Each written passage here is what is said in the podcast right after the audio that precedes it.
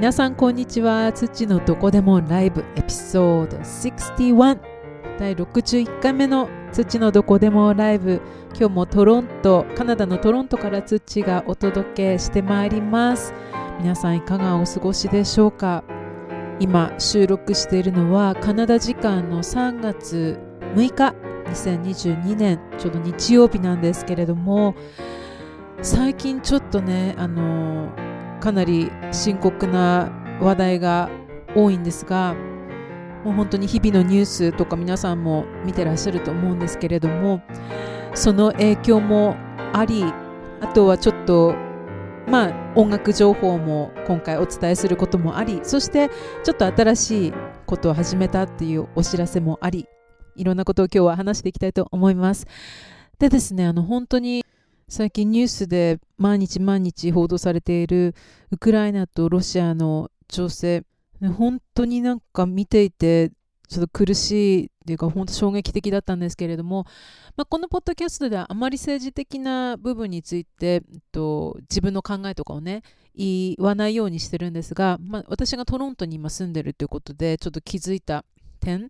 でやっぱり今あのトロントっていろんな国の人が集まってで共存して暮らしているのでもちろんウクライナからの移民だったりとかロシアからの移民の人もすごく多いんですよ。でやっぱりいろんな感情だったりとか考えの人たちがたくさんいてでやっぱり自分の家族もまだウクライナにいるとかロシアにいるとかそういう人も本当にたくさんいるしでやっぱりその中で特定の人種だったりとか人に対する誹謗中傷も出てるのが事実で例えば私の知り合いのロシア人はあのメールとかでねいろんな人からなんかすごくあの中傷を受けたって言って、まあ、そのロシア人の人は本当に若い時にカナダに移民してきてる人でで別に政治絡みも何もないわけじゃないですか。でそういうふうに一個人が他の人からメールとかであの中傷を受けてる誹謗中傷を受けて結構ひどい内容のあの内容だあひどい内容のメールを受けたっていう話を聞いたんですよ友達づてに。そういうのを聞いてるとあの何かに反対するってその意見を持つことはもちろんあの自由だと思うんですけれども攻撃ってなるとまたちょっと違うじゃないですか。で私も本当に自分が今できることってどちらにかに行くと例えば反対してそういうふうなことをするんじゃなくてやっぱり本当に平和を願うとかもう本当にもうポジティブなことを祈るしか自分にはできないなと思っていてでそういうふうに誰かをねなんか攻撃するとかこう反対意見を結構そういうの抽象みたいな形で表に出すっていうのはなんか変な連鎖を生むっていうかねそれは悪循環になることであってなんかそういうことがねなんか切ないなってすごく感じている今日この頃です。で、やっぱり、まあ、本当のところ私が個人として意見を言うにはやっぱり歴史とか今までのその流れとか全てまだやっぱ勉強不足なのでどちらかの立場のどちらかの肩を持つじゃないけどどちらか一つの方から見て何か意見をするっていうことは、まあ、自分に今の自分にはちょっと知識不足でできないなっていうこともあるし、まあ、いろんな人の意見とかもいろんな人の主張とかも、まあ、目にしたりとか耳にしたりとかって聞いていて、まあ、本当に何だろうな、まあ、一個人であの何か声を上げれるとしたら本当に今あの大変な状況にある人をま、市民をサポートする活動をするとかもそのぐらいだなっていうふうに自分では感じてるんですよね。なので本当にこの状況がいい方向に向いて一刻も早くね大変な状況にある人たちが安全で平和な暮らしをできることを本当に心から祈っています。ね、ほんと冒頭からねなんかやっぱりこの話になってしまったんだけどやっぱり今避けられない話題っていうかどうしてもすごくそこが気になる話題なのでまず最初にこの件について触れさせていただきました。本当に何て言うんだろうななんかまあ政治だけじゃなくても例えば人と人との間に起こる出来事って本当小さいことから大きいことまでもう本当いろいろありますよね。で、まあ、その話はまた後であとまた話題に出すとしてちょっとここで一つすごくいいお知らせがあります。この間ですね3月1日カナダ時間の3月1日にジュノーの発表がありましたで候補者の発表がありましたこのカナダの音楽賞ジュノージュノー賞ジュノーアワードっていうのがまあ言ってみればアメリカでいうところのグラミー賞みたいな感じで言われているものなんですけれどもそれのグローバルミュージックアルバムオブザイヤーの候補者になんと一緒に音楽活動をしているドネ・ロバーツのアルバム「親」が選ばれました。これはですねすごい快挙めっちゃ快挙なんですよでまあ、私もそのアルバムに何曲かあのバックアップボーカルとあとはちょっとメインボーカルの一あの一部として参加させてもらってるんだけれどもあのこのグローバルグローバルミュージックアルバムオブザイヤーで前回まではねワールドミュージックっていう部門であの発表されてたんですけども今年からはグローラグロ言えないグローバルミュージックっていう名前に変わったみたいなんですよ。でこのグローバルミュージックアルバムオブザイヤーの候補者の中には結構ねあのかなりすごいミュージシャンの人がおりましてでいやこれねドネー・ロバーツは、まあ、インディーズとして出してるんですね。もっとね個人として。なのでもしこれでドネーがジュノーを受賞したとしたらもうインディーズのミュージシャンとしてこの快挙もうこれはもうちょっとねもう期待ですよ。でこの授賞式の開催日は5月の15日。カナダ時間にここトロントで行われます。バドワイザーステージっていうね野外ステージで行われる予定なんですけれどもこれまではねあの屋外じゃなくてずっと屋内で行われてたんですよね。でパンデミックの間はそのもう授賞式自体がもうオンラインになったりとかしてあのできなかった時期があったんだけれども今年は、 in person まあ、本当にちゃんとしたねあの授賞式ということで開催されることになってしかもトロント。これ結構ねあの前はオタワだったりとかあとエドモントンだったりとかカルガリーだったりとかあのカナダの本当にあちこちであの開催されてるので今回はトロントということで私も本当に直接すぐ行けるあの距離なのでもう絶対行くしもうもしこのポッドキャストを聞いてる方がいたら応援よろしくお願いします。でこのジュノー賞はねあのいわゆるそのメジャーアーティストだけに開けている賞じゃなくて結構インディーズとして活動しているアーティストもアルバムを発表するとその年にあのジュノに自分で申し込めるんですよなので結構本当に土俵っていうかねが広いなっていうふうに思うんだけれどももちろんメジャーアーティストはねもジャスティン・ビーバーとかもウィークエンドとか、まあ、ザ・ウィークエンドとかねもう本当になんだろうねショーン・メンデスとかねもう大変な メジャーなアーティストがたくさん出ていてあのリンクを貼っておくのでぜひちょっとチェックされてみてほしいんですけれどもで部門もすっごいいろいろあるんですよ。ジャズだったりとか、今回のドネ・ロバーツがノミネートされたグローバルミュージック部門だったりとか、あとは本当にあの子供向けの音楽部門だったりとか、まあ、ポップス、あとはシングル・オブ・ザ・イヤーとか、本当にいろんなたくさんのたくさんの部門があって、で、今回、そのドネは、実際はその4回目なんですよノミネートされるのがなんと。でその4回目なんだけれども過去に3回ノミネートされたのはドネーが参加していたバンドとしてノミネートされていたのででその中で2回ドネは受賞してるんですよねジュノーを。で今回ソロとしてノミネートされたのは彼が彼初めてで。で私は本当にその、まあ、今までカナダにトロントに来てから彼のバンドでずっとキーボードとバックアップボーカルをさせていただいててで彼とのデュオとかでもいろいろずっとこのもう56年一緒に活動してきているのでいや本当に感無量っていうかもう今回ぜひ受賞してほしいとも心から願うばかりです。でそんなねあの嬉しいニュースも最近つい最近ありましてだ5月の15日の授賞式が本当に今からドキドキして楽しみな今日この頃でおりますこの土のどこでもライブのポッドキャストのウェブサイトにジュノーへのリンクそしてあとはドネー・ロバーツの候補として挙げられたアルバムの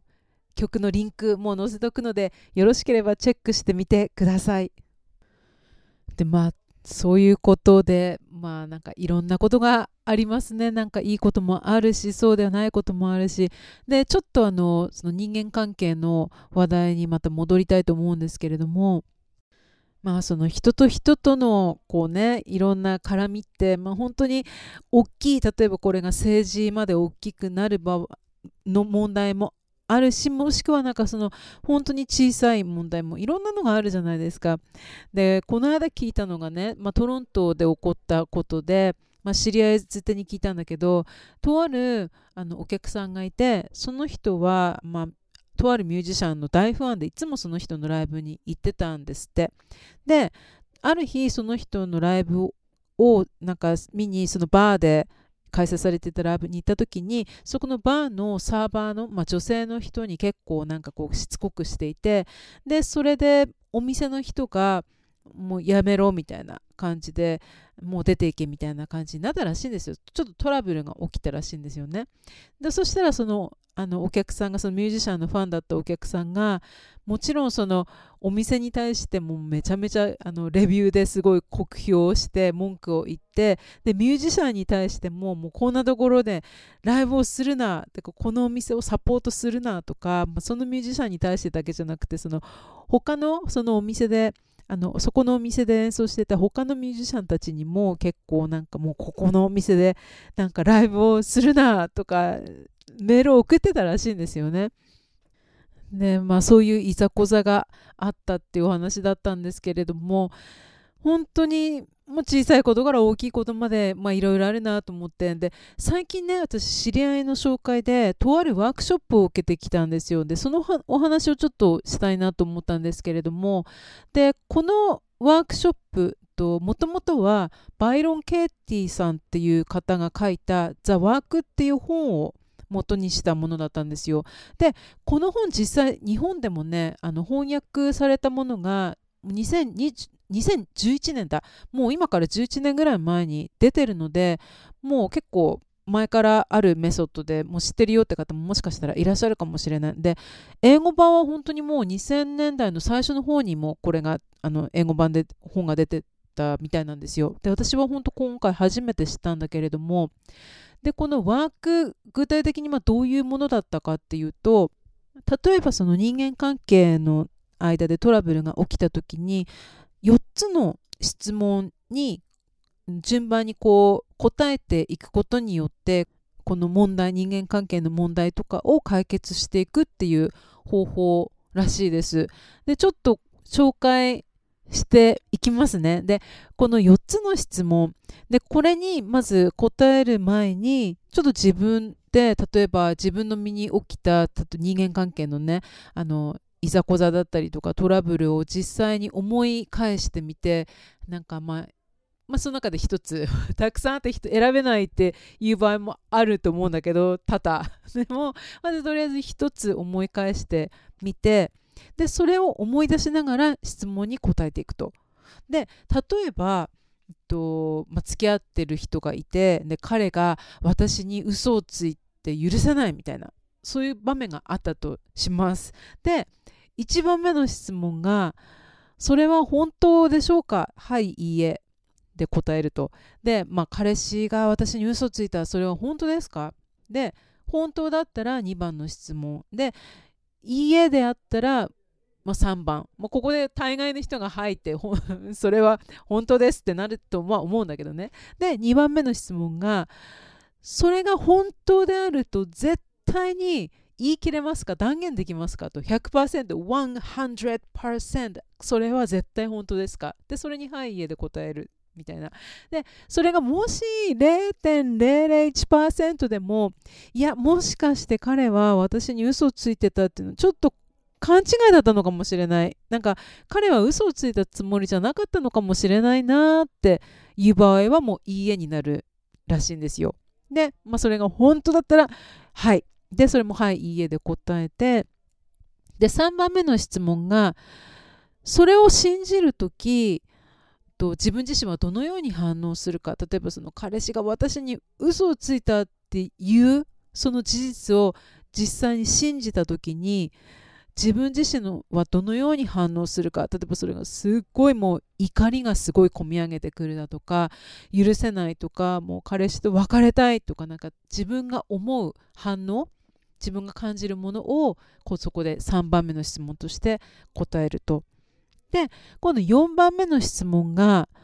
その考えがなければどうなるかっていうのがその例えば彼氏が私に嘘をついているっていうことがない場合はじゃあ自分はどうどうなるんだろうみたいなそれだったらもう私は彼氏とずっと付き合っていきたいしすごく幸せになんか怒りを感じることもなく過ごしてるみたいな感じになるかもしれない。でそのまず4つの質問に答えるっていうワークらしいんですよ。でその後に今度は turn around 置き換えっていうプロセスがあってでそのここがすごい重要らしいんですけれども置き換えのワークの1番目その考えを反対の内容に置き換える例えば彼氏が私に嘘をついたっていう考えを私が彼氏に嘘をついたって変えるらしいんですよ。ターンアラウンド。もう本当に逆の方向に置き換えるらしくて。で、その後で2番目。で、その反対に置き換えた内容で、真実味のある例を3つ挙げてください。なんか面白いなと思うのは、結局、私が彼に嘘をついた。で、その真実味のある事実をちょっと思い返してみて、それを3つあげろと。で、これなんか、3つもないかもしれないし3つ以上あるかもしれないんだけどあそういえば私あの時彼氏にうつついてたことがあったわみたいなでそれを上げていくわけなんですよねでさらに3つ目このターンアラウンド置き換えの質問で23番目の質問が他にそれを置き換えることはできますかとでそういった置き換えは真実味がありますか？って具体的に例を挙げましょう。で例えばその私が彼氏に嘘をついてたって逆に置き換えるだけじゃなくて、えっと、私は私に嘘をついたとかで逆に彼は私に嘘をついたっていうのを逆にして彼は私に嘘をつかなかったとかあとは彼は私に本当のことを言ったとかちょっとまた別の言い方で置き換えてみると私は私に嘘をついたとか彼は私に嘘をつかなかった。でそれに対してまた同じように2番の質問と同じように具体的な例を挙げていく。あ自分は自分にもしかしてあの時嘘をついていた私自分に正直じゃなかったとか彼は私にあの時すごい素直に本当のこと喋ってくれたとかなんかまたそういうふうなね事実を思い返してみると。でなんかそれをこう紐解いていくうちに自分がすごい最初に信じていってあ信じていたこと彼は私に嘘をついていたっていうことから若干こう視界を開けてっていうかそこに100%自分のあのなんだろうな信じていたものをそれが必ずしも真実じゃないんだよっていうそういうふうななんだろうなあの事実をちょっとこうもうちょっと目を開いていくみたいな感じの、まあ、私の理解が正しければそういう風な感じのワークショップだったんですよ。で実際自分が受けてみて気づいたことは例えば、えっと、誰かが自分を傷つけたと。でもその中でその傷つくようなことを言われたその一言はもしかしたら相手にとってはそこまで傷つけるような意図をして言ったわけじゃなかったのかもしれない。ただその言葉の内容が自分自身がすごく気にしていた内容だったがためにそれがすごい引っかかってそれがトリガーになってしまったみたいな。なんかそういうことにも気づかされたんですよ。例えばこのワークショップに一緒に参加したとある女性の話の内容からだとするとその女性はあの例えばその日一日本当に他の人のために動いたと。なんかこのソーシャルワーカーとしてここにもあのいろんな人たちをヘルプしてでなんか一日忙しくして過ごした日に母親から電話がかかってきてでその話の流れで母親に「あなたはすっごいなんかわがまま自分中心ね」って言われたっていうふうなそれですごく傷ついたらしいんですね。で自分はこれだけ人のために一生懸命になって一日忙しかったのにうちの母親は何にも私のことを分かってくれていないそれにすごく腹が立ったでこのワークをしていくうちに実際その彼女が気づいたのがあのじゃあ実際その母親は私のことを分かってくれないっていうのだったら自分は母親に自分のことをそれ、ま、そこまで分かってほしいのか？みたいな。で結局は実際そこまで自分のことを母親に話したくはないっていうことに気づいたらしいんですよね。母親がその人のことを実際は知りたがっていても彼女はそこまで自分のことを母親に話したいとは思っていなかったゆえに母親は知らないだからこそ母親があの、ま、彼女に対してちょっと誤解するような発言を誤解したような発言を言ってしまったっていう、ま、母親にとってみれば何もあなたは私にその何が起こってるか全然知らせてくれないし何なのみたいな感じだったらしいんですよね。ねなんかもう紐解いていくとねなんかどっちがどうっていうのは本当にでも延々と続きそうなんだけど結局なんか自分が母親に話せなかったのはそもそも母親がもしかしたら聞いてくれてなかったのかもしれないちっちゃい時に自分が子供だった時にだからあもう母親には自分のことは何も話さないってそれで決めたのかもしれないしなんかそう紐解いていくとすごいこうディープになっていくんだけどでもいずれにせよまあ、その自分がこうだって決めつけていたというか自分がこう信じていたものを100%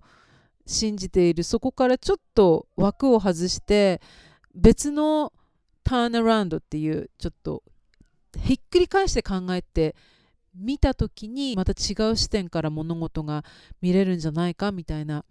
そんなワークショップでした。で、あの日本語のサイトも出てるので、そのリンクも貼っておきます。ポッドキャストのウェブサイト、ちょっと興味がある方はぜひご覧になってみてください。で、本も出てるのでね、あの Amazon のリンクも貼っておきたいと思います。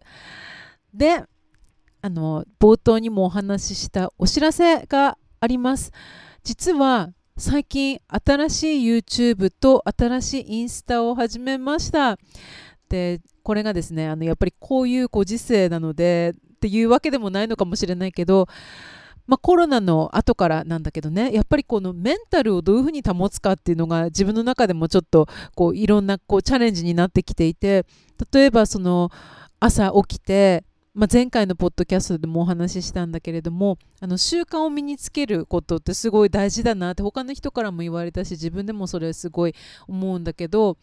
朝起きてそのルーティンをすること、まあ、例えばメディテーションをしたりアファメーションをして自分にあのいい言葉をかけてあげたりとか自分の将来こうありたいとかっていうのをビジュアリゼーションちょっと具体的にこうイメージとして考えてみたりとかあとは日々ジャーナリングなんか日記書いたりとかねあと本読んだりとかそういうのを一つ一つこなしていって自分の心を、ま、他のねあの周りの情勢がどうであろうと自分をちょっとポジティブに保つ大切さっていうかねなんかそういうのすごく日々実感していて。でそういうコンテンツを集めた YouTube だったりとか Instagram を作りたいなと思って。で実際どんなことをアップしてるのかっていうと今の段階では、まあ、オラクルカードとかあとアファメーションとかあとタロットリーディングとかをあのアップしています。でも本当こういうのがね苦手な方もいらっしゃるかと思うんですよ。で私もねあのすごい極めてるわけじゃないので、まあ、今のところは趣味レベルでアップしてるんですけれどもなんかすごいねあのカード好きなんですよでトロントに来てからもカジノディーラーとしてブラックジャックをねあのディーリングしてたっていうのもあってもカードさばいてるのも好きだしカードの絵を見てこうあ綺麗だなって言ってるのも好きだしもともと小学校の時からタロットカードで遊んでいて意味も分からず遊んでいてなんかちょっとこうそういう風なものに見せられていたんですよ。でオラクルカードとかタロットカードももう本当7年ぐらい前からかな。あのやりだして。でそういう風なちょっと今まであんまりこう表に積極的に出してなかった部分をその新しい YouTube とかインスタでアップしていけたらなと思っています。でメインとしてはなんか占いとかっていうよりもその時こうカードから受け取ったなんかいい言葉だったりとかちょっとこう自分にとってなんか心が落ち着きそうなメッセージだったりとかそういうものをたくさんシェアしていけたらなと思います。で YouTube が、えっと、アカウントがツッチーズイントゥイションでインスタも同じ名前でツッチーズイントゥイションまあ、言ってみればツッチーの直感みたいな名前でやってるのでちょっと興味がある方はぜひ登録、フォロー、そしていいねしてもらえたら嬉しいです。そのリンクもちょっと載せておくので、ぜひよろしくお願いします。なんか本当にね、もう本当メンタル、最近本当もう今年に入って特になんだけど、今もね、私、あの、今住んでる家の上の階からもうすんごいパーティーの音がめっちゃ聞こえてきてうるさいんですよ音楽ガンガンかけて笑い声とかすんごい聞こえてきてまあイライラしてくるんだけどこういう時にもメンタルを保つために自分なりに解決法としてその綺麗な絵を見たりとか音楽をかけたりとかね。そういうようなことが必要なわけなんですよ。それを皆さんとシェアしていけたらなと思ってあのインスタ YouTube 始めたっていう感じです。ということであのこちらのポッドキャストへの感想だったりとかご意見送っていただけたら何でも送っていただけたら嬉しいです。これからもカナダの生活だったりとか音楽活動とかいろいろシェアしていけたらと思うのでこういうことを話してほしいなというリクエスリクエストなどもお待ちしております。それでは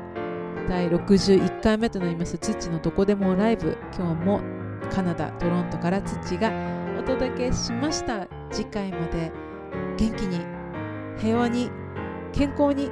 お過ごしください。それでは、土でした。じゃあね。バイバイ。See you.